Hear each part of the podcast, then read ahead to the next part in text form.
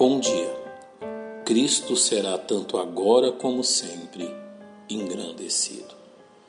Quão bem faz ao cristão a madura percepção que mesmo as mais duras aflições sofridas pelos salvos em Cristo são mediadas pela graciosa mão de seu Salvador. Experiência exposta pelo apóstolo Paulo ao escrever diversas de suas cartas, enquanto aprisionado pelo Império Romano, tem servido de instrução e encorajamento às gerações de salvos que buscam no exemplo do apóstolo as verdades que os capacitam a testemunharem de Cristo em meio às duras aflições, revelando em si o mesmo sentimento expresso pelo apóstolo em sua carta aos Filipenses. Antes, com toda confiança, Cristo será, tanto agora como sempre, engrandecido no meu corpo seja pela vida, seja pela morte. O que garantia a Paulo esta certeza é o que desejamos entender.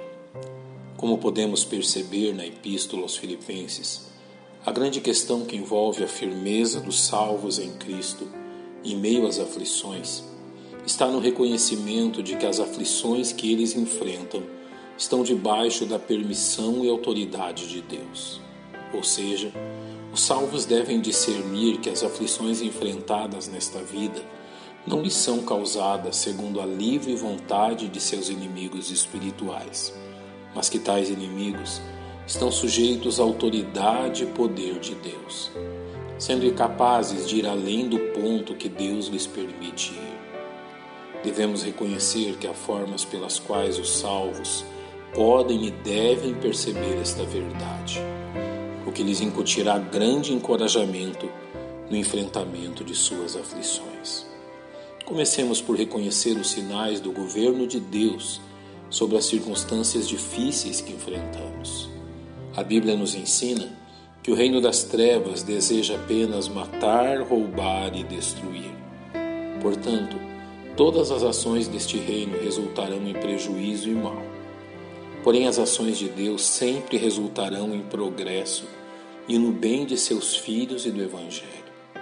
Na Epístola aos Filipenses, fica patente que Paulo reconhecia a mão de Deus nas difíceis circunstâncias que ele enfrentava, por meio do resultado destas circunstâncias, ao ponto de dizer: E quero, irmãos, que saibais que as coisas que me aconteceram contribuíram para maior proveito do Evangelho.